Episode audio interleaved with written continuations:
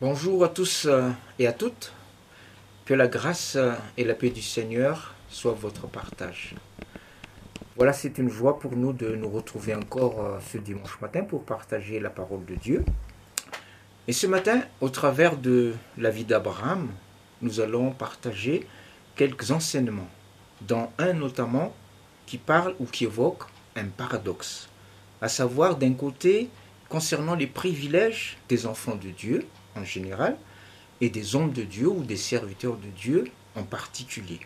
Puis de l'autre côté, les limites de ces privilèges qui vont nous amener à vraiment compter sur la grâce de Dieu, qui heureusement ne nous laisse pas tout seuls dans notre situation, mais participe activement et puissamment pour accomplir son plan de salut dans nos vies.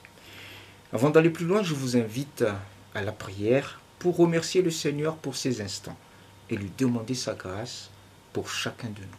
Prions. Bon et tendre Père céleste, nous te remercions pour euh, ces moments que tu nous donnes, pour cette grâce, Seigneur, de pouvoir encore partager ta parole. Nous réalisons que c'est un privilège pour nous, ainsi d'être réunis autour de ta parole, et nous te prions de nous accorder une pleine onction de ton esprit, afin que cette parole puisse impacter et puisse pénétrer, Seigneur, dans chaque cœur, et que cela puisse porter du fruit pour la gloire de ton nom. Par les mérites de Jésus, nous te prions. Amen. Nous allons lire à présent un passage donc sur la vie d'Abraham que nous trouvons dans Genèse chapitre 18 et le verset 16. Mais ce verset 16 commence par ces hommes. Aussi, pour bien comprendre le contexte, nous allons aussi lire les cinq premiers versets de ce chapitre. Et voici ce qui nous est dit. Genèse chapitre 18, les cinq premiers versets, et ensuite versets 16 à 24. L'Éternel apparut à Abraham parmi les chaînes de Mamré, alors qu'il était assis à l'entrée de sa tente pendant la chaleur du jour. Il leva les yeux et vit trois hommes debout non loin de lui. Quand il les vit, il courut depuis l'entrée de sa tente à leur rencontre et se prosterna jusqu'à terre. Il dit, Seigneur, si j'ai trouvé grâce à tes yeux, ne passe pas loin de ton serviteur. Permettez qu'on apporte un peu d'eau pour vous laver les, les pieds et reposez-vous sous cet arbre. J'irai prendre un morceau de pain pour vous restaurer. Puis, vous continuerez votre route, car c'est pour cela que vous passez près de votre serviteur. Et ils répondirent, Fais comme tu l'as dit. Ensuite, nous allons donc poursuivre le récit au verset 16 jusqu'au verset 24, où il est dit, Ces hommes se levèrent pour partir en se dirigeant du côté de Sodome. Abraham les accompagna pour les reconduire. Alors l'Éternel dit, Cacherai-je à Abraham ce que je vais faire? Abraham deviendra une nation grande et puissante, et toutes les nations de la terre seront bénies en lui. En effet, je l'ai choisi afin qu'il ordonne à ses fils et à sa famille après lui de garder la voie de l'Éternel en pratiquant la droiture et la justice. Ainsi l'Éternel accomplira en faveur d'Abraham les promesses qu'il lui a faites. Et l'Éternel dit, Le cri contre Sodome et Gomorre a augmenté, et leur péché est énorme. C'est pourquoi je vais descendre et je verrai s'ils ont agi entièrement d'après le bruit venu jusqu'à moi. Si ce n'est pas le cas, je le saurai. Les hommes s'éloignèrent et allèrent vers Sodome, mais Abraham se tint encore devant l'Éternel. Abraham s'approcha et dit, Supprimeras-tu vraiment le juste avec le méchant? Peut-être y a-t-il cinquante justes dans la ville. Les supprimeras-tu aussi Et ne pardonneras-tu pas à cette ville à cause des cinquante justes qui sont au milieu d'elle? Jusqu'ici la lecture. Genèse chapitre 18. Dans ce récit que nous venons de lire, Abraham a déjà reçu auparavant son nouveau nom de la part de Dieu. Il a donc déjà franchi quelques étapes dans sa progression spirituelle. Mais ce n'est pas fini comme nous allons le voir. Il s'appelait avant, il s'appelait Abraham, signifiant Père élevé. ce qui n'était pas très exaltant à l'époque pour notre personnage, ni par le mot père, ni par le mot élevé. En effet, alors qu'il s'appelait Abraham, habitant à Our en Chaldée avec la famille de son père, dans cette région de la Mésopotamie donc, vous verrez cela dans, la plupart de vos Bibles, cette, euh, euh, cette image de, la Mésopotamie. Eh bien, euh, notre homme avait épousé Sarai, qui était coutume de l'époque, sa demi-sœur de dix ans plus jeune que lui, de même père mais de mère différente, il faut le dire. Les deux frères d'Abraham ont eu chacun une descendance, mais Sarai était stérile, nous dit la Bible. Abraham a donc traîné ce nom de père élevé durant des années, jusqu'à ce qu'il reçoive la visitation de Dieu à 75 ans. Et cela va lui apporter une lueur d'espoir. Nous verrons ce récit dans Genèse chapitre 12. Par la suite, Abraham va donc devenir Abraham, signifiant cette fois-ci père d'une multitude, car Dieu lui a promis prospérité et descendance nombreuse. Le premier privilège d'Abraham fut ainsi d'avoir été visité par Dieu dans sa situation et d'avoir reçu des promesses réitérées encore dans Genèse chapitre 13 et que Dieu va confirmer dans Genèse chapitre 15. Par ces répétitions importantes, Dieu montre à Abraham son intention ferme de le bénir et que ce ne sont pas des promesses en l'air donc. L'apôtre Jacques, dans son épître, va nous dire que c'est à cet instant, alors qu'Abraham crut à la promesse de Dieu, relatée dans Genèse chapitre 15, que Dieu considéra Abraham comme son ami. Cela va avoir de l'importance dans la suite de notre récit. Quand Dieu revient visiter Abraham dans ce chapitre 18, de l'eau a coulé sous le pont, comme on dit. Puisque, entre-temps, Sarai, ayant douté ou n'ayant pas bien compris la promesse de Dieu et croyant bien faire, va donner sa servante Agar Abraham pour lui susciter une descendance. Nous verrons ça dans Genèse chapitre 16. Et là, quand Agar va enfanter, Abraham va avoir 86 ans. Il s'est passé donc une lapse d'à peu près 10 ans depuis qu'il a reçu cette promesse. Mais Dieu, qui a de la suite dans les idées, n'en tient pas compte de ce qui s'est passé. Bien qu'il va bénir aussi cet enfant. Bien plus, il va faire même une alliance solide avec Abraham au chapitre 17. Et c'est là que le couple, au chapitre 17, va changer de nom Abraham en Abraham et Sarai en Sarah, signifiant princesse. Un prénom qui annonce déjà la couleur de ce que Dieu va faire, puisque une princesse ne peut engendrer que des princesses et des princes, n'est-ce pas? Notons aussi au passage que la Bible nous révèle que Sarah était fort belle. Elle porte bien donc son, son prénom. Nous remarquons aussi que malgré l'erreur de parcours de nos deux personnages, Dieu lui reste fidèle à son engagement. Nous ne voyons pas ici de conditions euh, de bénédiction. Dieu a promis et il tient parole envers et malgré tout. Pour nous aussi, c'est pareil. Il peut nous arriver d'avoir des manquements ou des écarts. soit dit en passant, celui de Sarai et d'Abraham était énorme car aujourd'hui encore, cela a des répercussions non seulement dans l'histoire du monde, mais aussi dans l'histoire de l'Église. Mais malgré cela, la miséricorde de Dieu n'en est que plus ineffable. Et pour nous également, la grâce de Dieu aussi a surabondé là où le mal a abondé. Précisons toutefois que s'il n'y a pas de condition pour avoir cette grâce de Dieu, eh bien, nous ne trouvons cette grâce imméritée que sur son propre terrain, à savoir en Jésus-Christ, selon qu'il est écrit dans Colossiens 2.6, que Dieu nous a donné tout pleinement en Jésus-Christ.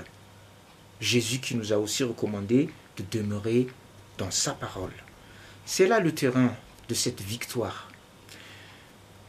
Le deuxième privilège d'Abraham, c'est la fidélité de Dieu donc.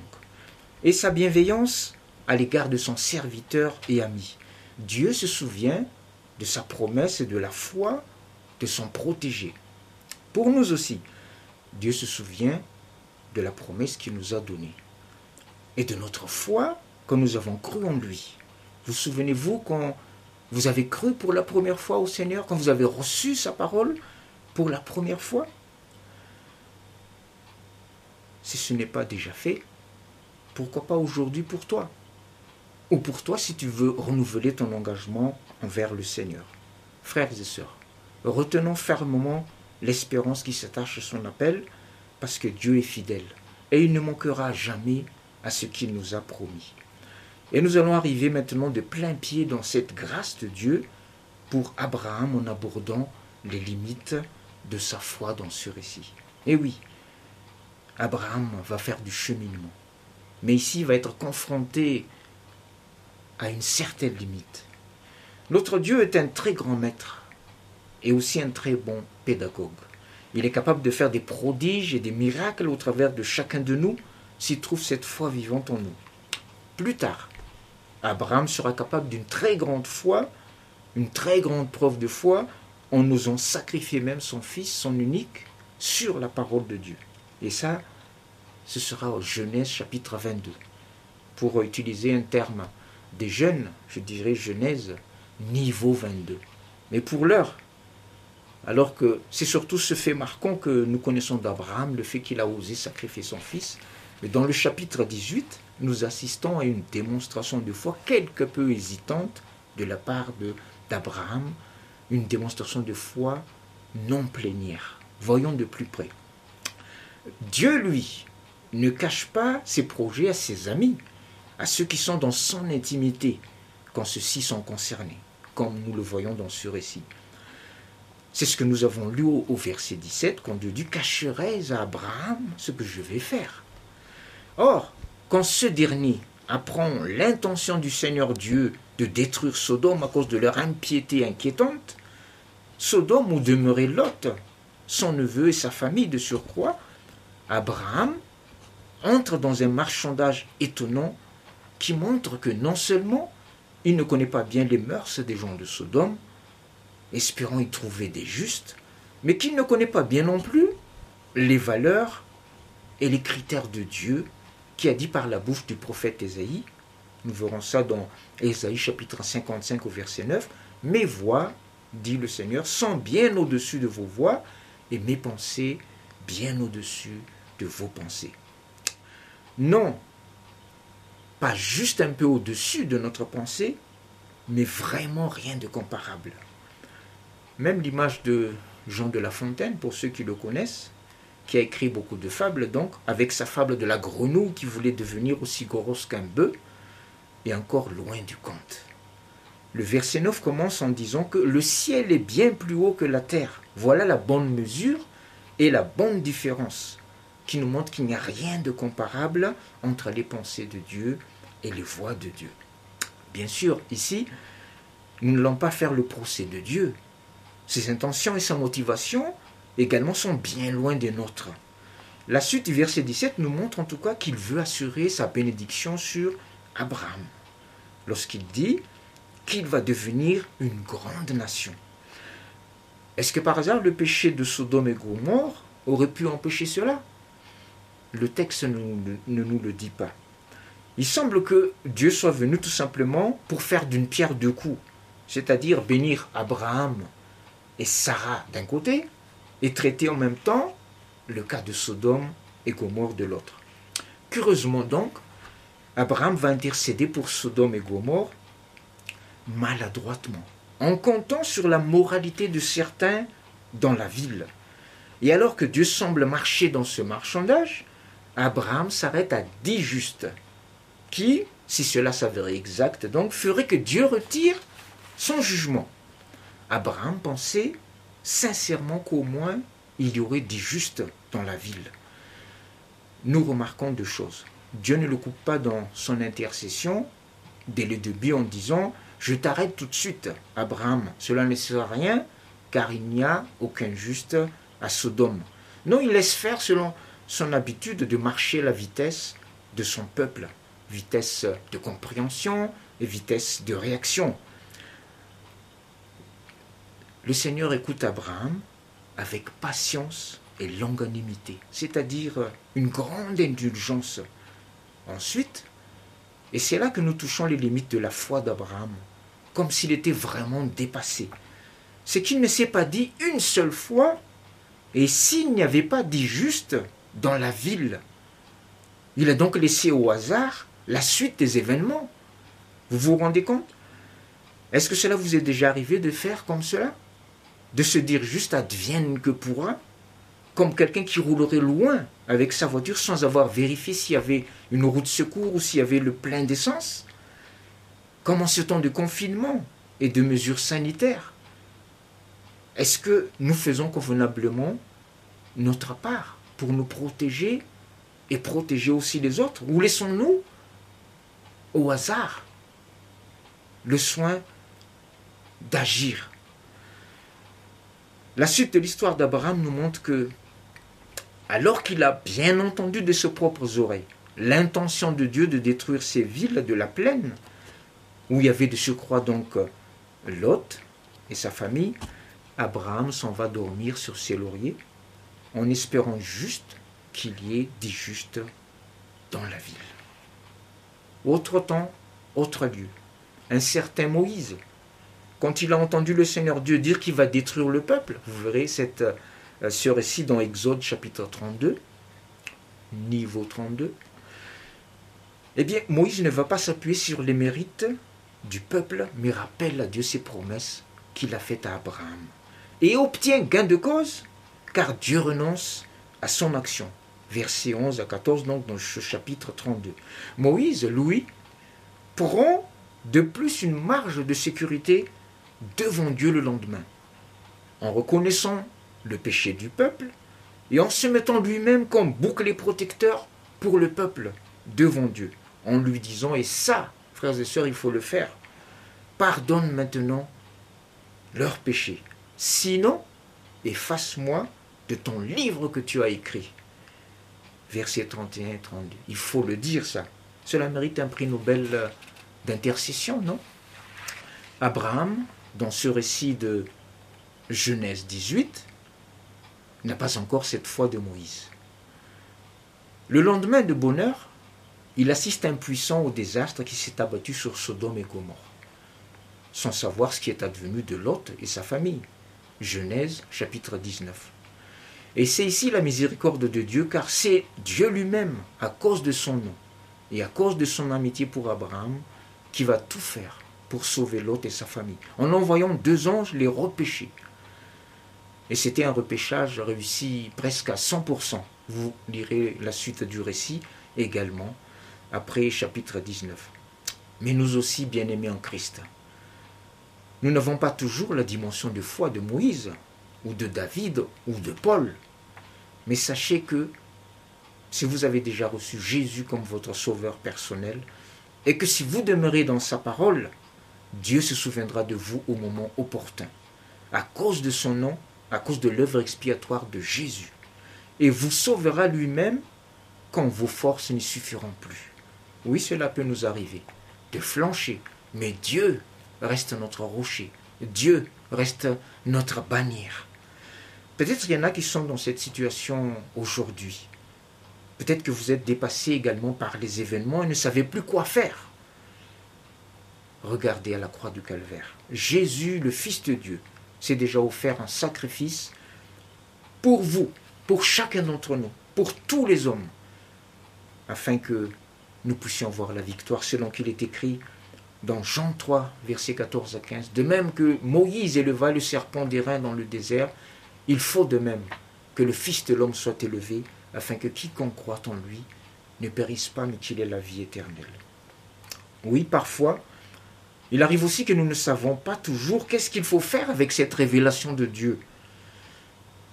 Nous connaissons certainement l'histoire de Jonas qui avait reçu une telle révélation, et il n'a trouvé de mieux que de filer. C'est ce qu'il avait pensé être le plus malin, n'est-ce pas? Mais on dit souvent que c'est l'âne qui est le plus têtu. Mais croyez-moi, Dieu est plus têtu qu'un âne hein, quand il a une idée en tête. Heureusement qu'il a en tête de nous sauver. Un autre témoignage qui me vient à la tête, c'est lors de ce grand tsunami il y a une vingtaine d'années qui venait du Japon, eh bien un homme avait aussi été averti divinement et il habitait dans un village. Et qu'est-ce qu'il a fait avec cette révélation de Dieu? Il a averti tout le monde. Et heureusement pour lui, tout le monde l'a écouté. Ils sont tous montés au sommet de la montagne et ils ont tous été sauvés. Mais je reconnais que ce n'est pas toujours évident quand nous recevons une révélation de Dieu de le partager aux autres. Cela nécessite déjà que nous ayons une certaine autorité ou notoriété sur notre entourage. En tout cas, c'est à cultiver. Parce que dans nos relations, en effet, les gens n'écoutent souvent que ceux en qui ils ont confiance. Et ce n'est pas toujours évident. Nous sommes nombreux aussi à avoir de la famille inconvertie. Et nous avons besoin les uns et les autres de toute la grâce de Dieu pour pouvoir leur témoigner efficacement. Et comme je l'ai dit, il se peut que nos forces ne suffisent pas. Il se peut que notre intelligence ne suffit pas. Mais Dieu est toujours fidèle. Et lui, il accomplira sa promesse envers nous et envers les nôtres, selon qu'il est écrit, crois au Seigneur Jésus, et tu seras sauvé, toi et ta famille. Nous connaissons la base, c'est notre foi, comme Abraham a eu cette foi, et Dieu s'est souvenu de lui. Il a quand même sauvé l'autre et sa famille. Bien-aimés dans le Seigneur, oui, nous sommes vraiment sauvés non par nos œuvres, mais par notre foi. Et combien même il arrive que cette foi défaille, Dieu, lui, ne défait pas dans son amour pour nous à cause de Jésus. Oui, quand nous n'avons plus rien à dire, Dieu a encore quelque chose à dire. Quand nous, n'avons, nous ne pouvons plus rien faire, Dieu peut encore faire quelque chose. J'aimerais laisser sur votre cœur ces paroles pleines d'espérance que nous trouvons dans le livre de Daniel au chapitre 12. Et ces quelques versets qui nous montrent que Dieu suit l'histoire de l'humanité. Dieu suit l'histoire de son peuple. Dieu suit l'histoire de l'Église. Dieu suit ton histoire, mon frère, ma soeur. Et ce que Daniel a dit, nous pouvons aussi nous prendre pour nous. Chapitre 12, à partir du verset 5, où il est dit, Moi, Daniel, je regardais, et j'ai vu deux autres hommes se tenir debout, l'un sur une rive du fleuve, l'autre sur l'autre rive. L'un d'eux a dit à l'homme habillé de lin, qui se tenait au-dessus de l'eau du fleuve, Quand viendra la fin de ces événements extraordinaires? Et j'ai entendu l'homme habillé de lin. Celui qui se tenait au-dessus de l'eau du fleuve, il a levé sa main droite et sa main gauche vers le ciel, et il a juré par celui qui vit éternellement que ce serait dans un temps, deux temps et la moitié d'un temps, et que tout cela prendrait fin quand la force du peuple saint serait entièrement épuisée. Oui, frères et sœurs, même si la force du peuple saint est entièrement épuisée, eh bien, l'espoir se trouve toujours en l'éternel. Jésus a dit, Voici, je suis avec vous tous les jours jusqu'à la fin du monde. Que le Seigneur vous bénisse et vous garde. Merci de votre attention. Amen.